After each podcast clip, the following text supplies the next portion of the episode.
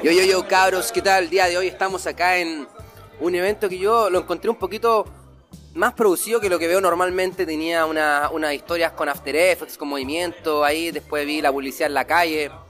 Drefkila, CAS. Dije, esta bueno me la voy a perder. Me conversé con el organizador y permitió al mago estar despierto. Y quizás también por mi background de rap, la gente igual me conoce. Este, el organizador es parte de una agencia de publicidad. Entonces finalmente me dio la posibilidad de entrar al backstage, así que estoy muy agradecido y me, aquí me topo con una persona que es clave en el hip hop chileno justo hoy.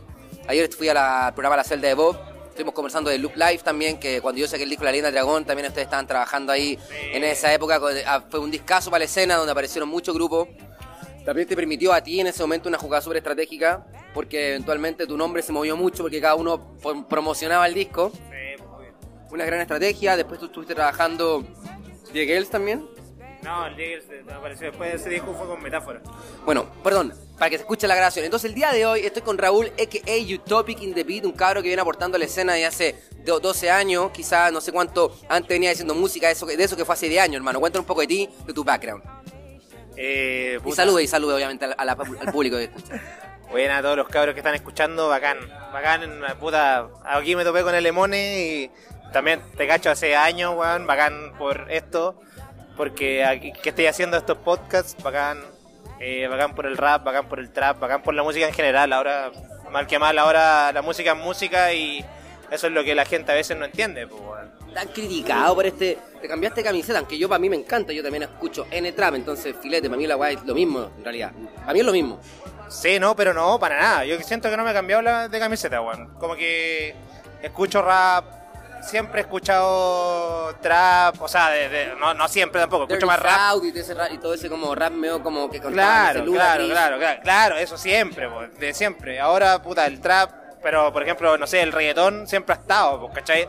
Desde las fiestas de colegio hasta ahora y puta, el beatmaker que no haya intentado hacer un reggaetón en su vida y dice, no, no he hecho reggaetón, es mentira, pues, bueno. Siempre uno intenta así como que, ahí dicen, en el ocio te ponía a hacer música y puta, a veces sale un reggaetón y lo, lo dejáis ahí, pues, por vergüenza no lo mostráis ni nada. Ay, qué temazo ese. Calma, está, uf, ya está demasiado interesante el tema del tiro, porque hablar un poco de la vergüenza de hacer otras cosas en una escena como la chilena, que es súper estricta, súper chaquetera y como bien buena para criticar, uno como que se cuida.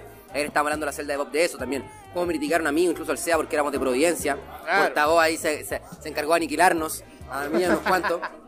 Eh, pero bueno, el tema es que tú en esa época también estás haciendo un disco, hermano, lleváis como 10, 11 años, 12 años. De... ¿Cuánto ya haciendo beats?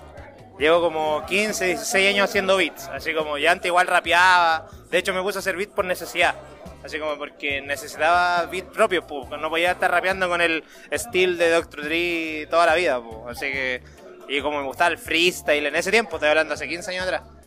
Y puta, bacán, pues. Después me puse a hacer pistas, instalé los programas. Primero con el Hip Hop y después con el Fruity 2, así, 3. No se le voy a meter ni guap al, al Fruity. Este, este, este podcast lo escuchan muchas personas porque yo tengo un tema que es parte de mi personalidad intensa que siempre he tenido. No sé, la gente me conoce, sabe que siempre he sido igual. No es que ahora sea así. Y, y todo el tema que yo siempre digo, bueno, empezar. ¿Cachai? Como empezar. Tú empezaste y te tiraste que a cierto tiempo te estáis sacando de la zona de confort y buscando tus propios caminos. En ese momento empezaste a hacer beats porque lo necesitabas, seguiste haciendo el loop live. ¿Cuál era la idea de ese disco? ¿Cómo se gesta? La idea de ese disco fue porque yo tenía tema X suelto, en la, así en el computador. Tenía un tema con movimiento original, uno con MC una vez, de mente sabia, y así, pues, con los liricistas. Y hablaba careta con el Metáfora, que es en conjunto con él el disco. Entonces él tenía tema, después como que unimos los temas y quedaron como, no sé, 15 temas. Después, y si hacemos un disco juntos, ya, ¿cómo le ponemos? Loop Life, todo por MSN, pues en ese tiempo. Así como ultra. La zorra, el nombre Cuarto Universo también se puso por MSN. Y éramos porque cuatro éramos un verso. Sí, pues relax, así como súper relajado. En ese tiempo igual, puta, no existían las lucas de por medio, era como ya, no, no, existía Spotify, nada, pues, así como, ni YouTube, así como MySpace. ¿Cachai? Entonces después como que fue creciendo el, el, se fue haciendo un nombre solo, así como prácticamente en la calle, entre comillas. ¿Era un nombre de grupo, era un nombre de disco, era un crew que era Loop Life? Loop Life era el nombre del disco, pues al final terminó siendo como el nombre de crew y al final terminó siendo como el nombre de las fiestas Loop Life en ese tiempo. Así como, no sé, hicimos una fiesta en un, un 24 de diciembre, como en una Navidad, en el Galpón Víctor Jara. Hicimos lanzamiento también en el, en el Huevo de Valpo. Yo me acuerdo que llevé a todos los cabros, así el Mantoya, Mente Sabia, Movimiento Original, La Salvaje de Cibel, a los liricistas, todo, así como en dos buses. Fuimos todos para allá, así fue como un sur hardcore de la actualidad, pero allá en Valpo. Hermano, y, y- y esa- y ese emprendimiento natural que he tenido, porque, o sea, por decir lo poco, eres un emprendedor de la música, de- eh, también de los primeros que empezó a formalizar la venta de beats también en Chile. Siempre ahí salió un poco de la... Hay buscado nuevas fronteras. En ese momento hiciste un evento gigante, te metiste en ese mundo. ¿Cómo fue? ¿Qué pasó? ¿Cuál, cuál, cuál fue el resultado? ¿Te ayudó a definirte tu camino? ¿Qué pasó? No, me ayudó igual para hacerme un nombre. Después como que se dio, dio que hablar el, el evento y la weá y puta. De ahí para adelante, pues, ¿cachai? Yo como que todo, todo lo que hago, hasta el día de hoy, a veces lo hago inconscientemente sin pensar en, en lo que va lo que va a transmitir o lo que va a llegar, ¿cachai? O, o lo que van a hablar de ese disco o del proyecto que esté, Siempre he ¿cachai? seguido mucho tu corazón y tu instinto en esa aspecto. Totalmente, totalmente. Y como que igual sirve, por ejemplo, en la venta de beats fue de la nada, pues, ¿cachai? O sea, obviamente igual por necesidad y porque quizás porque quizás iba Pero lo profesionalizaste de alguna manera con este con tus sonidos que metías en tu beat. O sea, siento que hubo un antes y un después en la venta de beats desde, con- con- contigo. Como que eh, te oficializaste un productor en Chile, un beatmaker. Como que fuiste súper importante como el- el- en establecer el concepto de beatmaker bien. No sé si eres el único que lo hizo, pero sí eres uno de los estandartes de ese movimiento de beatmaker en, en esa Sí. época. O sea, no sé tampoco, como tú lo decís, tampoco sé si es que fui como el pionero, el o lo, lo que tú decís, pero sirvió caleta. Y de hecho, a mí me sirvió para hasta el día de hoy vivir de la venta de beats. Bueno, ahora las plataformas te generan un poco de lucas, entonces hay lucas de las plataformas digitales, de la venta de beats, de los eventos.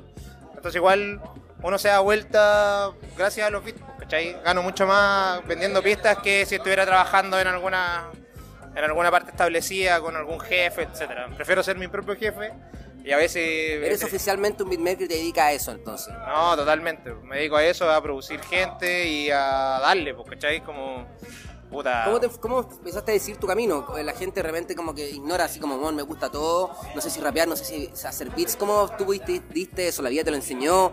¿Qué pasó? La vida, sí, así como que las cosas fluyen. ¿Cachai? ¿Cachai? Cuando dicen así como, no, que fluya.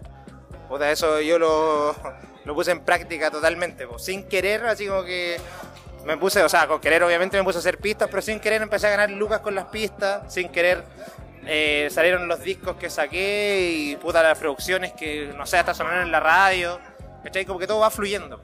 Yo encuentro que eso, esa es la mejor opción para hacer música, ¿cachai? Así como relajado, hacerla sin pensar en si el tema va a sonar en la radio o que quizás genere una weá que tenga un millón de visitas, dos millones de visitas. Así como que la weá naturalmente va a ser igual. Pero que hay de, de tener estrategia también, porque claro, yo siento que es como Jin Jan en realidad, como que tiene que obvio. fluir, pero también tiene una persona estratégica. No me vengáis a contar que tú no sabí un poco para dónde va y las cosas que tenés que hacer. También hay un poco obvio, eso, ¿no? Pero en ese, en ese tiempo era como prácticamente Gignac. Por ejemplo, el tema de movimiento original, el MO, yo no sabía que iba a ser así de conocido como fue, pues, ¿cachai? Un tema de los liricistas tampoco, pues, ¿cachai? Ahora, en este tiempo sí, pues ahora ya estoy más grande y puedo decir estratégicamente que lo que quiero, no sé, pues, ojalá tener, viajar por el mundo con el disco del SEA que sacamos, vamos a sacar mañana. Sí, ah, no nos adelantemos, no nos adelantemos porque vaya vamos. y de hecho está aquí CAS, está aquí Utópico, está aquí Dad, parte del crew, ¿cachai? También hay otro cabro que me cuentan aquí que es parte de eso, entonces quiero conversar un poco con todo. Pero no nos adelantemos Dale, tanto, dale, hermano. dale. Entonces, bueno, tú empezaste con el tema de los beats y te profesionalizaste. Eh, después de eso, ¿qué pasó? Después de eso seguí haciendo música, nunca paré, nunca paré de hacer música, nunca paré de producir gente. Después aparecieron las batallas, eh, ya no existían muchos los temas así, o sea, obviamente siempre han existido, pero era todo de batalla, batalla, batalla, batalla, aquí en Latinoamérica, en toda habla hispana. Entonces, puta, conocí a los, a los productores, tuve que, hasta el día de hoy le dieron los beats en las batallas a AA, God Level, etcétera. Entonces también como que me mantuve vigente en ese aspecto y después ya va, como que todo se va dando, como que a mí se me, está, se me ha ido dando todo así, La clave cuál ha sido entonces. perseverar totalmente, así como perseverar y ser consecuente conmigo mismo, ¿cachai? Así como seguir haciendo música. Y ahora sin pensar en lo que dirán ni nada, hago la música que me gusta, ¿cachai?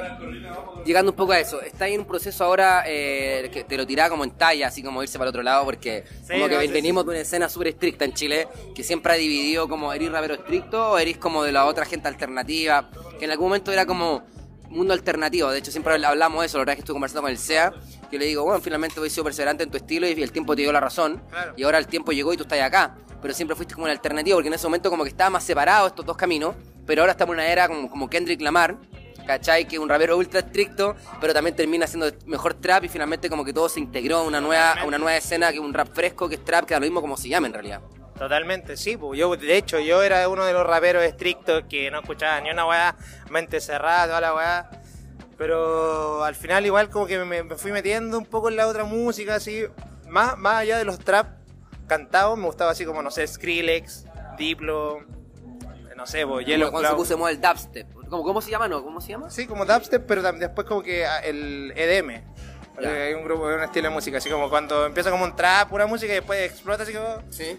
Y ese tipo, ese tipo de música me gustaba caletas. Hasta el día de hoy me ¿Y por, qué gusta. no, por qué no hay hecho un camino entonces quizá eh, de músico, ¿cachai? Como No, sí, Skrillex. po, sí, po, pero acá, acá no, acá no se puede. O sea, se puede, obviamente, pero pero no hay, no sé, no, como que no prefiero producir a alguien que cante encima a hacer un, un beat que, que me va a tomar dos semanas en hacerlo y al final no va a tener las mismas reproducciones como si un, un trapper lo cantara. O sea, ¿cachai? claro, en ese aspecto como que la escena en Chile como que algunos se adapta un poco al mercado porque obviamente también es tu trabajo. Obvio. Te estás adaptando al mercado y ahora surge la apuesta con trabajar con SEA. ¿Cómo nace eso?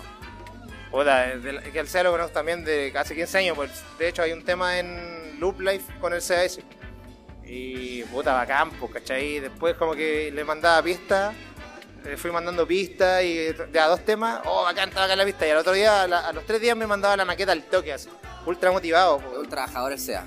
Sí, totalmente, ¿cachai? Y después como que nació, no sé, lo invitaron a Lola Palusa y me dice, oye, pero ¿y si, y si tocamos juntos en Lola con el Tat y la guay, hacemos un show bacán, así con KSN, etcétera. Ya, bo. Entonces tocamos los temas que tenía con mis pistas. También tenía unas pistas yo solo, así como meas, como lo que te decía yo, como EDM. Así como que en un momento explotan y es como, como de festival. Y eso, y después fue fluyendo y al final era un EP, después termina, al final son 15 temas en el disco. Hermano, y se lanza mañana. ¿Qué va a encontrar la gente que sigue tu trabajo ahí? ¿Qué, qué faceta de utópico van a encontrar? En un disco que lleva casi tu nombre, Utopía. Sí. Puta, va a encontrar lo opuesto a lo que he escuchado de Utópico. O sea, obviamente igual está la esencia mía de... Es de- tu mejor, tus mejores beats, o sea, yo creo que eventualmente uno siempre va mejorando y uno es complicado decir es lo mejor que he hecho, pero lo- yo creo que también es lo mejor que he hecho, porque obviamente Claro. tu oreja y tu baila hasta acá es más brígida, más desarrollada, tu gusto está más fino, hay más detalle, eventualmente sí es lo mejor que he hecho. Claro, sí, yo actualmente sí, pues para mí es lo mejor que he hecho en el sentido de que me siento conforme, estoy totalmente contento con el trabajo que hicimos, con, lo- con las juntas que hicimos, así como, no sé, pues en un, tres horas en hacerle los cortes a un tema, ¿cachai? Así como que nos juntábamos y como que, ¡wow! Todavía existía esa, todavía existe eso de que ya está la maqueta y después al, hacerle un corte y hacerle un, un detallito, así como que, ¡oh, qué bacán! Ponlo no, ponlo no, ¿cachai? Entonces como que, bueno, esa motivación de que hace 10 años existe, todavía existe, ¿cachai? No sé si me, no sé si me explico bien. Completamente, porque uno cuando está haciendo música y se encuentra con esos éxtasis de detalles, cambios, wow, wow, una emoción constante, Claro, parte hoy, la sí, música, de hecho, hoy si le hacemos un cambio a esto, ya hagámosle una batería distinta, entonces cambié todo el switch de lo que era el tema y queda mil veces mejor y así, pues, ¿cachai? Eventualmente es como la filosofía oriental china, como las cosas que me gustan a mí, pero es decir, como el camino finalmente es lo más importante que el, que el mismo destino, ¿cachai? Claro, una base. Disfrutar el proceso, siento que es lo fundamental. Totalmente, totalmente, eso es, lo que tú acabas de decir, no hay nada, nada más que acotar a eso, eso es el disco, ¿cachai? Como que, bueno, lo hicimos y espero que guste, obviamente, puta, uno siempre va a querer que guste y que tenga millones de Sí, reproducciones. porque hay gente que siempre dice, no, yo la, la música la hago para mí, no la hago para los demás, y es mentira, ¿cierto? No, mentira. Yo, puta, ojalá que guste, que la weá se escuche y que tenga millones de reproducciones y que la weá llegue a la cima. Así, weón. La weá hermosa, así, bacán. El disco a mí me gusta caleta. Al SEA también lo hicimos, hicimos Yo por ahí escuché, por ahí un algo quizás no habría escuchado, pero lo escuché. Lo, lo bueno es que no está grabado en ninguna parte, lo escuché. Hermano, quiero felicitarte por el beat, un nivel extraordinario. Me encantó escucharte porque tenía ahí- Me encantó, hermano. Yo sí que estoy muy eh, emocionado de escuchar este disco tuyo con las mejores la- las mejores manos. Creo que eres la persona ideal para estar haciendo un buen trap en Chile con buenos beats. Vale, weón, bacán, bacán. Sí, pues, ¿no? ¿Es Y voy a seguir. hacer música así? Es ¿Como difícil, sí. O sea, no, no- es difícil. Es que uno que hace beats de hace de años no se me hizo tan difícil, pero yo creí que era más fácil de lo que fue, trap? ¿Qué, ¿cachai? fue, ¿Qué es lo difícil? A todos los niños los quiero mucho. Bueno, ahí Yaero, que ya estuvo, pueden escuchar El Mago está despierto. Eh, otra conversación que tenemos con Yaero, hermano, búscala. Oye, pero ¿por qué, qué fue lo difícil? Puta, es que hay, hay reverb que uno no usa en el rap, hay efectos, hay melodías. Hay que romper la estructura que la- lo- lo- los bajos, los 808 son muy distintos a los raperos. eh, las cajas, ¿cachai? A veces uno le mete, le mete una caja rapera así como psh, así como una weá brígida a un trap y nada que ver, po. A veces, a veces menos es más en el trap, ¿cachai? Hay mucho del espacio en el trap, ¿cachai? Que Sí, totalmente. Porque ahí está como el juego, ¿no? Como este, estos tiempos que son medio lentos, medio rápidos, que a veces se siente lento, a veces se siente rápido, que un poco lo que decís tú, este, este dubstep también que tenía esto, que como que va lento y de repente y súper rápido. y- Totalmente. Y, mucho con el espacio y el vacío, como que siento que una música que propone mucho jugar con la pausa. Sí, po. Sí, po, no, y la weá, no sé, volviendo al tema del disco, eh, hasta el momento es el disco culiado máximo. Así como, weón, disfrútenlo, bacán. No, no sabría qué más decir sobre el disco, así, pero está bacán. A mí me gusta Caleta, al SEA le gusta Caleta, por ende creo que les va a gustar Caleta.